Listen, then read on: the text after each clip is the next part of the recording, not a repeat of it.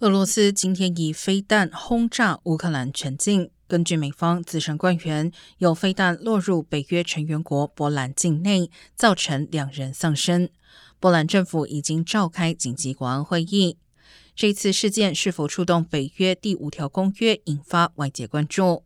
北约第五条规定，针对任意成员国发动攻击，均被视为对全体成员国的攻击。